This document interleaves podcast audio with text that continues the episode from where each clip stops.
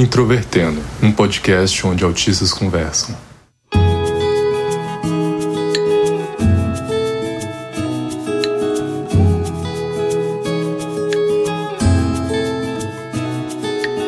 Um olá para você que ouve o podcast Introvertendo, que é o principal podcast sobre autismo do Brasil.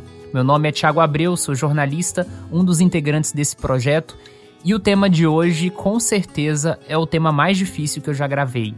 Eu sou a Carol Cardoso, sou arquiteta, faço mestrado na UFMG e esse tema é muito confuso para mim, principalmente porque eu tenho dificuldade para ver as nuances entre o capacitismo e a LGBTfobia. E eu acho que eu vou descobrir um pouco melhor agora conversando com vocês. Oi, gente. Uh, meu nome é Bilu Pezin, sou psicóloga, também sou uma pessoa autista TDAH. Meus pronomes são neutros e eu acho que essa pauta enquanto eu estava pensando um pouco sobre ela, assim, eu acho confuso de separar na minha própria vida, porque parece que as, muitas vezes se encontra, então acho que vai ser uma vai ser interessante hoje. E o tema de hoje é onde o capacitismo e a LGBTQ-fobia se encontram. É uma discussão para a gente relacionar então essas duas questões que fazem parte da vida de muitas pessoas autistas e de outras pessoas com deficiência e esse é um tema muito pesado para algumas pessoas. Então, se você é uma dessas pessoas que tem uma certa sensibilidade a essas questões, a gente sugere que você ouça com calma, pode pausar ou talvez pular o episódio, a gente entende perfeitamente, mas aqui a gente vai tentar trazer uma discussão que seja acolhedora e que ao mesmo tempo não se afaste também das experiências positivas ou negativas que a gente teve em relação a essa questão. E se você está conhecendo o Introvertendo agora, acompanhe a gente nas redes sociais. Nós temos nosso Facebook, Twitter e Instagram, além do nosso site que é o introvertendo.com.br. Vale lembrar que o Introvertendo é um podcast feito por autistas com produção da Superplayer Company. Capacitismo é um tema que já foi explorado aqui no podcast no episódio 150, em que a gente dá uma definição mais teórica. E a gente também já falou bastante sobre questões LGBTQIA, tanto nos episódios comuns do Introvertendo, afinal nós temos uma equipe que tem várias pessoas que pertencem à sigla, e também séries específicas sobre sexualidade desde 2018. Mas em nenhum momento nós fizemos um episódio especificamente sobre a discriminação que nós passamos, tanto quanto pessoas com deficiência quanto pessoas LGBTQIA. E eu queria perguntar para vocês como vocês percebiam a LGBTQ-fobia na infância de vocês. Isso tanto no aspecto familiar ou escolar, enfim, do que vocês se sentirem mais confortáveis. Eu acho que eu consigo lembrar de muito cedo, assim, vários ambientes da minha vida, uh, de passar né, por LGBTQ mais fobia. Eu cresci em uma família muito religiosa, cristã, Desde muito cedo eu lembro meus pais cuidando sobre né, como eu me portava, minhas mãos. Uh, na escola também, acho que uma das primeiras memórias que eu tenho assim são de pessoas comentando coisas como ah, menininha, não sei o quê. E eu não tinha ideia do que, que era isso, assim. E só com o passar dos anos que eu fui realmente me dando conta que estavam querendo dizer com isso, assim. Para mim também, a minha infância foi marcada por essa relação familiar muito vinculada à igreja, à religião. O meu círculo social também era muito restrito à igreja e eu sinto que parte disso vem da minha dificuldade de me socializar na escola. Então, como a minha vivência é, familiar e comunitária, digamos assim, estava vinculada à igreja, eu tive mais contato com pessoas desse circuito. Então, a gente sabe que LGBTQIA fobia nesses lugares é sempre uma coisa muito forte, muito violenta e que é recorrente. Eu nunca me esqueço de uma vez que eu fui para uma missa do Dia dos Pais e o padre escolheu usar todo o tempo dele da homilia para falar de homofobia, para falar sobre como que ele achava errado famílias homoafetivas e coisas do tipo, né? Muito se resume a homens gays, né? As pessoas geralmente se referem a isso, quando a gente foge um pouco desse padrão que as pessoas entendem como já é escandaloso você ser um homem gay, mas você ser uma mulher lésbica, você ser uma pessoa trans, você é naturalmente imediatamente excluído, porque isso não existe nem na fala das pessoas. E eu sinto que eu por boa parte da minha infância eu nem sabia o que era lésbica, eu nem sabia que isso existia, eu sabia que existiam gays e eu sabia que isso era errado. O fato de eu nem saber que existia essa possibilidade de ser lésbica me trouxe um incômodo muito grande desde cedo, por eu saber que tinha alguma coisa diferente em relação a isso nos meus afetos, mas eu não consegui nomear. E quando eu soube o que era lésbica, eu soube imediatamente que isso era uma coisa errada. Então, isso lá pelos meus 10 anos, eu já tinha introjetado a noção de que se eu não sabia nem que isso era uma possibilidade, a partir do momento que se tornou uma possibilidade, eu já descartei como algo natural. Eu já naturalizei que aquilo não era natural. Falando isso, Carol, me lembrou, uh, sei lá, certas coisas assim. Acho que uma das primeiras lembranças que eu tenho da infância, eu colocar um colar da minha mãe, que era tipo um colar meio que de pérolas falsas, assim. E eu ouvi do meu pai que, uh, né, tipo, as crianças tinham razão de estar me chamando de menininha. E sempre foi muito confuso para mim tudo isso assim, porque eu, eu nunca tive consciência sobre gênero, assim, eu nunca, nunca vi gênero em mim. As pessoas sempre falavam empurrando, né, para as coisas de que seriam de meninos socialmente. Então foi, foi muito confuso até eu entender que né, existiam essas separações assim de, de gênero, o que era supostamente que eu deveria fazer e tudo mais. Então, até eu me dar conta o que, que realmente estava acontecendo, levou um bom tempo, assim sabe? Eu também me identifico com vocês, principalmente quando vocês falaram sobre a influência religiosa, mas no meu caso, a minha experiência com capacitismo e dentro do meu recorte com a homofobia, ela não se deu tanto no meio religioso, ela ficou mais escancarada em outros âmbitos. Eu acho que uma coisa muito importante que eu gostaria de pontuar é que eu só recebi o diagnóstico de autismo na vida adulta, como grande parte dos autistas que vêm aqui no Introvertendo, né, que fazem parte da equipe e mesmo não automaticamente sabendo que era gay, o capacitismo e a LGBTfobia na minha vida, eles eram muito concretos mesmo não sabendo esse nome. Eu acho que não existe mais nada na minha vida que eu consiga pensar de coisas que eu experienciei que eu sentia e não tinha um nome, mas essas duas coisas eram muito concretas. No meio familiar, todo mundo sempre percebeu que eu era um pouco diferente. E aí eu lembro de algumas características que podem ser associadas tanto à questão da sexualidade quanto à questão do autismo. Por exemplo, eu sempre tive uma coordenação motora desajeitada, sempre tive essa fama de ser meio esquisitão. O meu jeito de brincar era diferente. Ao mesmo tempo, eu era afeminado. Eu tinha interesses e gostos diferentes. Existia a pressão por ser homem, ser macho, ao mesmo tempo, pela dificuldade de coordenação motora, ah, ele é frouxo, sabe? Então tinha essa coisa assim. Já no contexto da escola, eu vejo que a questão do capacitismo e LGBTfobia, elas eram mais violentas, porque eu fui punido por colegas e por professores ao mesmo tempo. Que a gente pensa muitas vezes que esse tipo de situação ocorre muito entre pessoas que estão no mesmo nível, como bullying, por exemplo. Mas no meu caso, por exemplo, a homofobia ocorria até por parte dos professores por colegas eu sempre sofri bullying, né? Então sempre tinha piadinhas, comentários como viado, bicha, boiola. Teve uma época que eu tinha uma colega que me chamava de tigresa e o pessoal repercutia isso. Se tinha um personagem gay numa novela, virava apelido. Eu lembro que teve a novela, por exemplo, da Cor do Pecado, que tinha um personagem gay que se chamava Belardo, aí o pessoal ficava chamando. Aí eu tinha dificuldades sociais, eu interagia estranho com os colegas e também interagia estranho com os professores. E tem uma situação, assim, que eu nunca esqueci na minha vida. Quando eu tinha 11 anos, eu tinha uma professora de inglês que ela se irritou comigo, eu não lembro nem qual era o contexto, mas ela gritou comigo na sala de aula e falou assim: vai rodar bolsinha. E eu nem sabia o que, que era isso exatamente. Ela falou isso para um aluno de 11 anos. Mas por que, que ela disse isso? Ela falou uma coisa tão absurda dessa para uma criança, um pré-adolescente de 11 anos, porque ela me via como alguém gay mesmo não tendo essa identidade ainda reconhecida. E isso me marcou demais. Mas voltando a essa questão da escola, uma coisa que eu percebo é que os meus colegas LGBTQIA+, eles sofriam discriminação, mas eles tinham habilidades sociais, e isso era, tipo, o diferencial, sabe?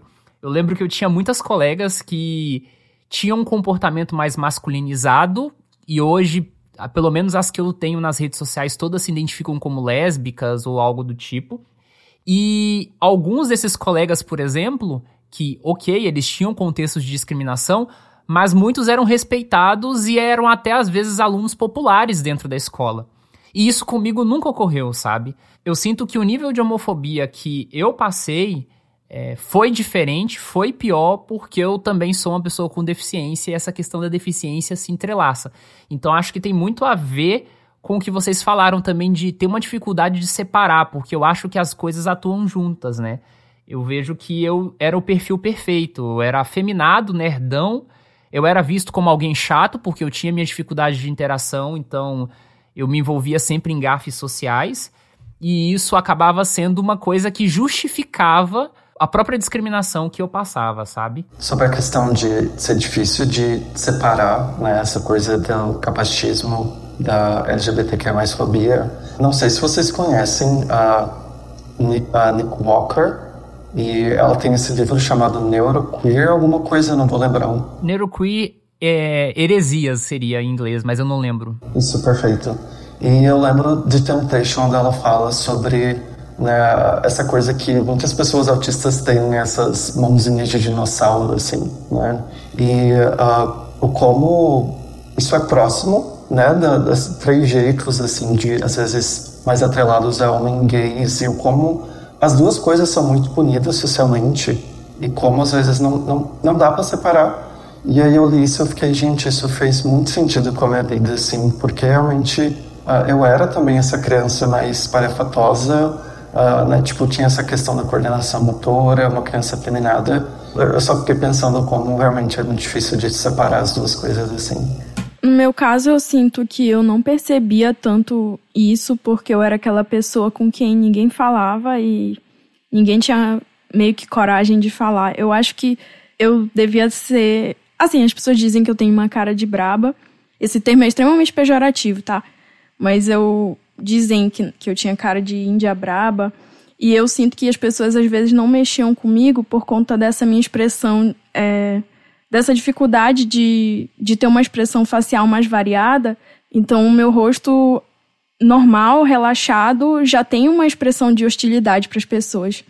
E por conta disso, muitas pessoas não se aproximavam de mim e eu não tinha tanto isso de as pessoas tirarem graça de mim. Eu, eu tenho a impressão que as pessoas tinham um certo medo de mim, ou algum receio, ou alguma coisa assim. E que na primeira parte da infância eu não percebia esse tipo de aproximação, esse tipo de bullying. Mas depois da pré-adolescência, eu comecei a me aproximar mais das pessoas, tentar pelo menos criar um vínculo mais forte de amizade. E eu fiz um, uma amizade assim meio esquisita com umas meninas que elas só meio que estavam me mantinham por perto por por interesse de querer colar de mim e essas coisas. E elas eram extremamente femininas. E eu não era. E foi quando começou as primeiras piadinhas, assim, né? Sobre a possibilidade de eu ser lésbica. E eu acho isso muito interessante, porque isso não diz nada sobre alguém, sabe? É, as pessoas podem ser lésbicas e serem muito femininas e vice-versa.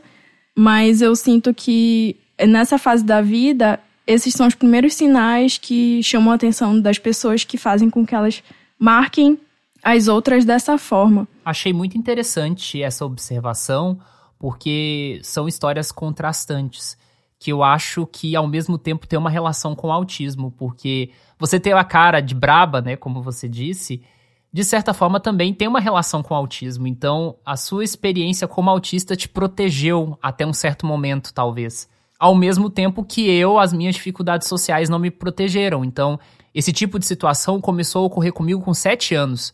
Com sete anos eu já era chamado de viado na escola. E isso me deixava em um estado de pânico assim gigantesco e eu não tinha estratégia para lidar com isso, assim como não tive até a vida adulta. Mas dando continuidade, muitas pessoas para contornar a LGBTfobia, e eu lembro disso desde a época da escola, elas têm as suas estratégias para se proteger. Muitas vezes elas tentam não parecer uma pessoa LGBTQIA+. Eu me envolvi, inclusive, nesse processo, né? Fui me tornando mais retraído, mais fechado, mais travado, ao ponto que às vezes tem gente que chega para mim e fala assim: ah, eu achava que você era hétero, sabe? E isso não, não que me ofende diretamente, mas me deixa reflexivo. Ou às vezes tentam ter uma rede de apoio robusta, ter muitos amigos, ter pessoas que de fato vão te proteger em contextos de discriminação. Em relação a autistas, vocês acham que essas duas possibilidades de tentar não parecer ou ter um grupo social é mais desafiador? Eu acho que é muito interessante essa pergunta, porque eu vou explicar um processo que eu levo para minha lógica interna, que envolve estratégias de socialização, que é eu acabo criando certas regras para as coisas para evitar desgaste emocional quando eu me deparo com uma situação social um pouco difícil. Então, quando eu comecei a me descobrir lésbica, eu comecei a prestar atenção em como mulheres hétero se comportavam e tentava incorporar esse comportamento ao meu para despistar os outros, para que ninguém descobrisse. E isso é muito interessante porque eu acabei incorporando muitos papéis de gênero que não faziam sentido para mim e que de fato não, não dizem muita coisa. Por exemplo, teve uma coisa que aconteceu que eu perguntei para a única pessoa que sabia que eu era lésbica na época, né, quando eu tinha uns 16 anos, que foi a primeira pessoa que eu contei, eu perguntei para ela se ela achava que eu parecia. Aí ela disse que eu parecia um pouco. E aí eu fiquei desesperada e eu perguntei, mas o quê? Aí ela disse, ah, quando tu usa aquele tênis preto. Isso, gente, isso é a coisa mais ridícula que alguém pode dizer, que um tênis preto faz alguém parecer lésbico ou não. mas enfim, foi isso que ela me falou. E eu fiquei desesperada porque esse era o único tênis que eu tinha, era o tênis que eu usava para ir pra escola. E ela era uma pessoa muito hétero, assim, de performar uma feminilidade muito, muito forte. E eu levava em conta muito o que ela falava.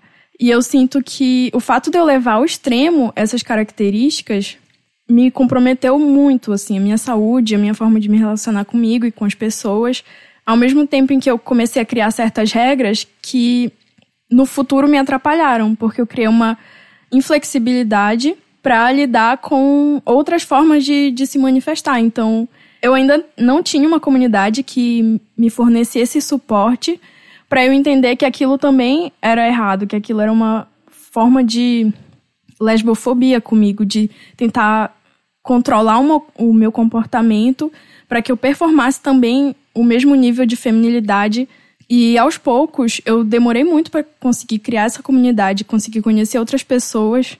E foi muito dolorido para mim fazer esse processo, porque quando eu comecei a me descobrir lésbica, foi quando as minhas ideações suicidas aumentaram muito. Isso já acontecia desde que eu tinha uns 11 anos e tal. Mas depois desse período foi quando piorou. E eu sinto que eu não ter essa comunidade teve um impacto significativo nisso, porque eu incorporava essas regras como se elas fossem definitivas. Eu demorei muito para ter uma rede de apoio assim. Até porque demorou muito até eu me descobrir enquanto pessoa LGBTQIA+. Uh, eu sabia que eu estava ali no meio, mas uh, o termo gay nunca fez tanto sentido para mim. Eu não abarcava, sabe, totalmente quem eu sou. E só no começo da pandemia que eu realmente me deparei com o termo né, de pessoa não binária e as coisas começaram a fazer mais sentido aos poucos. Né? Bem descontado com a internet, que não é uma coisa... Eu moro em Rondônia, então, assim, super, estado super conservador e a gente não tem muito contato com pessoas LGBT que é mais uh, assumidas, né, que falam uh, tanto publicamente assim. E uh, a partir né, de eu me descobrir enquanto pessoa não binária, eu também fui me deparando, uh, me descobrir uma pessoa sexual e romântica. eu posso dizer que acho muito recentemente assim que realmente me conectei mais com pessoas a ponto de ter pessoas que entendem da minha experiência e vão comigo, sabe? Vini, eu me identifico muito contigo nessa questão de viver e de ter estado em um estado bastante conservador, porque eu morei muitos anos da minha vida em Goiás. E Goiânia é uma capital que, em certos aspectos, ela consegue ser mais conservadora do que o próprio interior de Goiás. É uma coisa muito bizarra. E as minhas experiências aqui contam por si só, porque quando eu comecei a sofrer essas coisas foi exatamente de quando eu saí de Minas para morar em Goiânia. Mas saindo da parte crítica essa cidade, eu também me identifico com vocês nessas questões de não saber entender também muito bem como não parecer uma pessoa LGBTQIA+, que foi o que a Carol falou, né? Ah, o tênis preto. É, assim, a gente ouve isso agora e eu tenho vontade de rir, mas ao mesmo tempo é muito tenso quando você vive esse estado de tensão do ah, não vou gostar disso porque vão me associar a isso, ah, não vou usar isso, né? Acaba sendo uma questão que limita muito a gente. Eu lembro que eu não tinha habilidades sociais, eu não tinha amigos, eu vivia sempre muito isolado e às vezes eu tentava andar com pessoas que iam com a minha cara e que não parecessem LGBTQIA+, também. Depois, mais tarde, com o tempo, é, que eu fui tendo os meus primeiros amigos, os meus, meus primeiros amigos mais sólidos, eles vieram só depois do diagnóstico, alguns deles vai fazer ainda 10 anos que eu sou amigo deles. Por exemplo, os que eu trouxe no episódio 69, Amizade. Eles tornaram meus amigos, mas todas essas questões de sexualidade eu tinha muito medo de compartilhar. É, todos eles são héteros, eu vejo que muito do meu círculo social, por um certo período, eram só formados por pessoas heterossexuais, então talvez isso também possa ter contribuído para aumentar essa passabilidade, né, digamos assim. E eu só fui me abrir para eles depois de três anos que eles eram meus amigos, com muito medo, e o acolhimento deles foi o que me permitiu ficar um pouco mais à vontade, começar a sair, a ter encontros, porque até aquele momento, como ninguém sabia, eu ficava naquela sensação de impostor, então acabava sendo uma questão bastante difícil. E já focando nessa questão das comunidades, já que a gente está falando aqui de LGBTQ-fobia e capacitismo, a gente tem que falar sobre deficiência, sobre autismo e sobre a comunidade LGBTQIA+. Vocês acham que muitos membros da comunidade LGBTQIA+, são capacitistas e que muitos membros da comunidade autista são LGBTQIA-fóbicos? Acho que eu vou falar pela minha experiência, sim. Eu sei que ninguém tá me vendo, mas eu sou uma pessoa branca, magra, né, com uma expressão de gênero mais próxima do que geralmente consideram né, para uma pessoa que foi designada homem quando nasceu. Então, ah, principalmente pensando em questão de relacionamentos sexuais e românticos, assim, ah, eu vejo que as pessoas se aproximam até com uma certa rapidez, mas ah, eu vejo que depois, quando elas me conhecem mesmo, me veem que eu sou, né, assim, não uma pessoa neurotípica, eu vejo que a relação tende a ir ficando cheia de conflitos e até se romper muitas vezes. E eu acho que é muito dessa expectativa que as pessoas têm de eu funcionar de determinada maneira em que eu não vou funcionar. Então, pelo menos na minha experiência voltada para relacionamentos, eu acho bastante marcante essa coisa do capacitismo, assim. Ainda que não dita com todas as palavras, tu percebe que tá envolvido ali, sabe? Eu acho que, sem dúvida, eu sinto muito mais capacitismo dentro da comunidade LGBTQIA, do que eu sinto LGBTQIA fobia na comunidade do autismo. Eu vejo que na comunidade do autismo isso se manifesta muito em falas de pais e mães e, e afins, mas eu vejo que eu não sei se isso se concretiza nos dados, enfim, mas pela minha experiência é muito mais frequente as pessoas cis e hétero dentro da comunidade do autismo do que o contrário. Eu acho que tem uma diversidade muito grande do espectro em relação a isso. Em conversa com autistas, eu vejo que eles são menos LGBTQIA mais fóbicos do que o, a população em geral. Só que dentro da comunidade LGBTQIA, eu sinto que isso realmente acontece porque eu sinceramente não vejo outro motivo que não seja o capacitismo para minha dificuldade de me relacionar com as pessoas. Assim, eu me, eu me considero uma pessoa legal e uma pessoa bonita e interessante. Eu não entendo como que eu me aproximo das pessoas e em pouco tempo parece que alguma coisa se fragmenta. Alguma coisa faz com que esse contato e essa interação se rompa. E eu tô num momento muito bom da minha vida, eu sinto que eu tô conseguindo superar isso cada vez mais, mas é, essa dificuldade ainda está ali. E às vezes as pessoas não, não sabem inicialmente que eu sou autista, mas elas começam a perceber certas coisas e que isso distancia elas. E eu sinto que existe um, um, um elemento que é muito interessante também, que uma das formas de empoderamento da nossa comunidade é a gente criar certos padrões entre nós, uma certa linguagem interna, né? que isso é muito comum quando se criam grupos, se criam comunidades. Essas comunidades exibem é, comunicações próprias, né? Internas. Então, existe uma certa linguagem, uma certa performance de mulheres lésbicas e coisas do tipo que fazem a gente se identificar através dessas performances. E quando a gente vê alguém que tá dentro da comunidade, mas que não tem essa mesma performance, cria uma dissonância. Então, é, as pessoas criam um estranhamento e elas começam a ler esse comportamento como resistência, como uma, um distanciamento, como se fosse uma rejeição. Eu não sei como lidar com isso, eu acho que Eu prefiro dizer logo que eu sou autista e eu criei um, um mecanismo bem simples, que é mandar o introvertendo para as pessoas ou mandar um texto específico do meu blog que eu falo sobre síndrome de Asperger, que, enfim, né? Em breve vocês vão saber. Eu não falo diretamente, ah, olha, eu sou autista, mas eu dou indícios logo de que eu sou autista para tirar isso do meu caminho. Porque eu sinto que se eu me prolongo muito, as pessoas vão me cansando e se cansando de interagir comigo.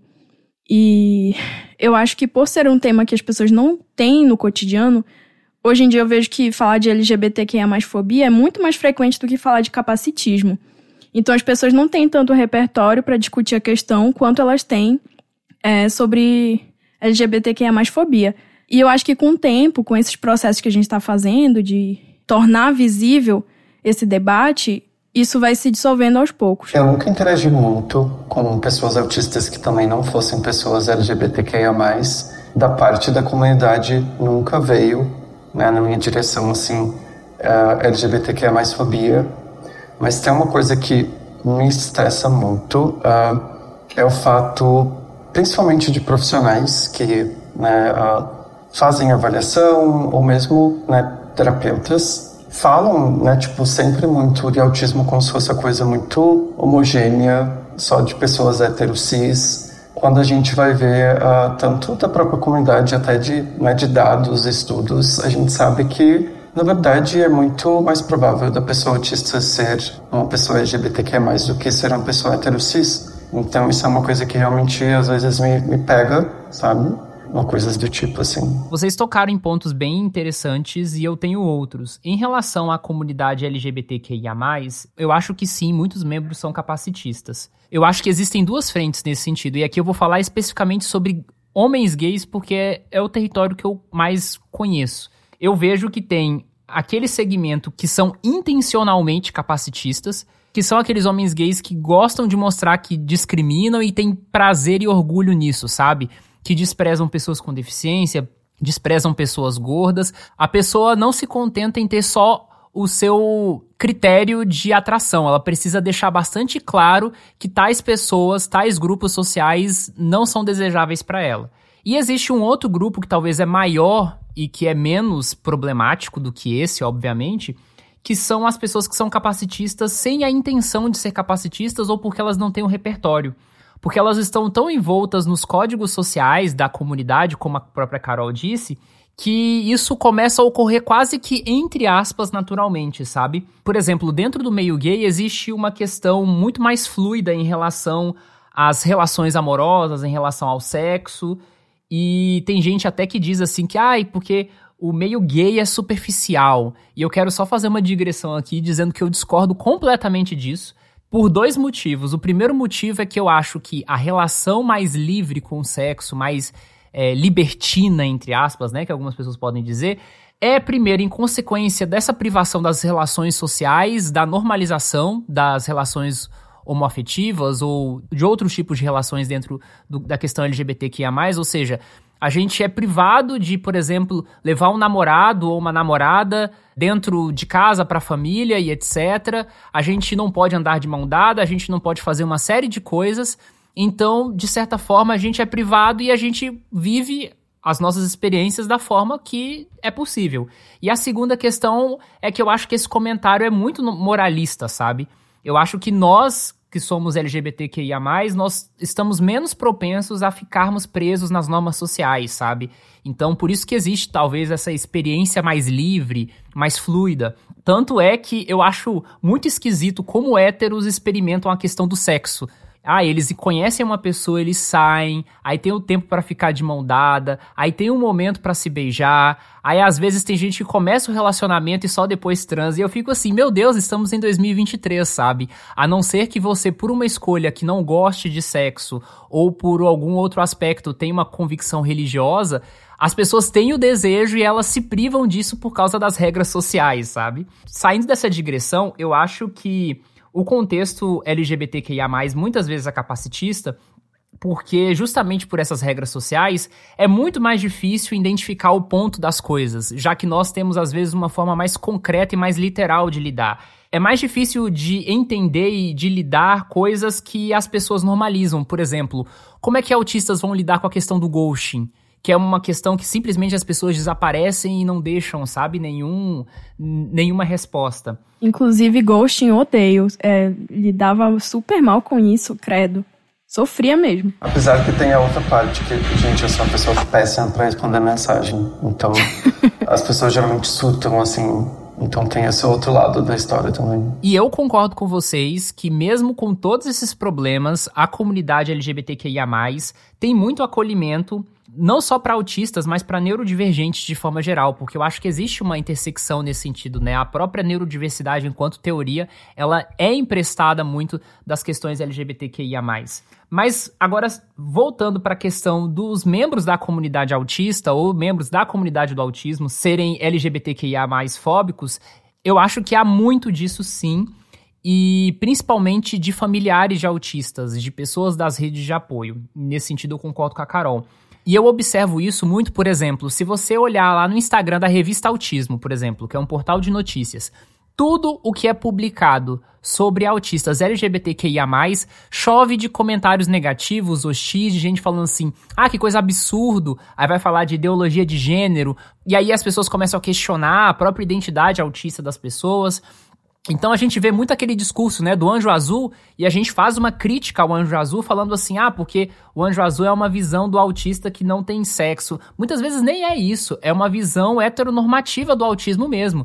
Ah, o autista tem interesse, tem desejo, mas é um desejo heterossexual e cisgênero. Eu acho que outro reflexo dessa questão da LGBTfobia na comunidade do autismo é que se a gente se questionar, por exemplo, quantos autistas trans têm mais de 50 mil seguidores na comunidade do autismo? Eu não tô falando nem de pessoas trans que foram diagnosticadas autistas e hoje em dia são populares. Tô falando de gente que é do berço da comunidade, que frequenta essa discussão mais sobre o autismo. Não tem, sabe? Quantos autistas que são do Vale se sentem à vontade para ter fotos com seus parceiros, com seus namorados, suas namoradas? Como a gente vê, por exemplo, autistas que são heterossexuais. É muito pouco e raramente, às vezes chove, às vezes um comentário ou outro hostil. Então a gente vê que tem muita coisa para se avançar. Eu acho que só o fato de eu, eu, né, eu vou falando aqui da minha experiência, só o fato de eu passar cinco anos fazendo introvertendo, cuidando das palavras, falando às vezes da sexualidade de uma forma muito sutil e aqui, nesse episódio, eu falei coisas assim que eu nunca falei publicamente, que às vezes são tensas para mim. Eu acho que isso reflete um pouco, sabe? Eu realmente precisaria esperar cinco anos para poder falar o que eu tô falando aqui, entendeu? Então são coisas que me deixam um pouco pensativo. Eu me identifico muito com o Thiago é, quanto a isso de falar publicamente e, e se privar muito de falar as coisas, porque quando eu entrei no Introvertendo, eu também tinha esse medo, principalmente das pessoas do meu círculo social ouvirem o introvertendo, e ao mesmo tempo que eu queria levar informação sobre o autismo, eu tinha medo de me posicionar quanto a outras coisas da minha vida por causa das pessoas descobrirem. E ao mesmo tempo que eu, eu tenho um certo medo ainda, ou receio, ou enfim, insegurança das pessoas saberem que eu sou autista através do introvertendo, eu também tenho medo das pessoas descobrirem que eu sou lésbica. Não que eu não seja assumida, mas as pessoas da minha família, principalmente, né? Só que todo mundo sabe e ouvirem principalmente as histórias podres, né? As histórias ruins que eu conto, porque eu fico pensando, quem me conhece e escuta vai saber que me fez mal. E ao mesmo tempo que eu quero que as pessoas tenham essa noção, essa ciência, eu fico pensando, caraca, é, eu tô expondo para o mundo uma violência que eu sofri de pessoas que são próximas de mim.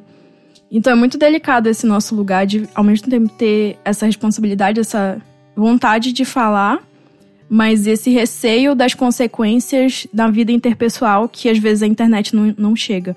Então, pessoal, essa é a nossa discussão. Espero que isso tenha sido produtivo. Não vai ser a única discussão relacionada ao mês do orgulho LGBTQIA. Nosso próximo episódio também vai ser voltado a essa questão, só que de um ponto de vista talvez mais positivo. Mas eu queria agradecer, Vini, por ter topado esse desafio, esse tema que é duro, e por você estar junto aqui com a gente nesse momento da gente estar compartilhando. Então queria que você falasse sobre o seu trabalho, sobre a sua atividade e mais uma vez agradecer pela parceria aí nesse episódio. Bom, eu queria agradecer muito o convite. Uh, quando eu recebi a mensagem, eu senti, sei lá, fiquei muito animado de falar sobre esse assunto porque é realmente uma coisa que está muito presente na minha vida, de experiência própria, quanto com as pessoas com o que eu trabalho, assim. Então, uh, é uma coisa que eu passaria, sei lá, horas e horas falando sobre Acho que é isso. Obrigado pelo convite de verdade. uh, vocês conseguem me achar uh, no Instagram como arroba terapia neuroafirmativa, tudo junto. eu falo bastante lá sobre questões envolvendo neurodiversidade de forma geral. ela está bem parada esses últimos dias, mas eu vou voltar a postar nos próximos, inclusive falar um pouquinho mais sobre né, a questão de pessoas neurodivergentes que também são pessoas LGBTQIA+. Então podem ir lá me seguir também. No próximo episódio. Eu acho que em qualquer lugar tem transfobia, tem capacitismo. E uma coisa que a Ceci falou e eu concordo muito é a gente é visto, mas não é não é não é enxergado, sabe? A gente é enxergado só até o ponto onde é conveniente para as pessoas.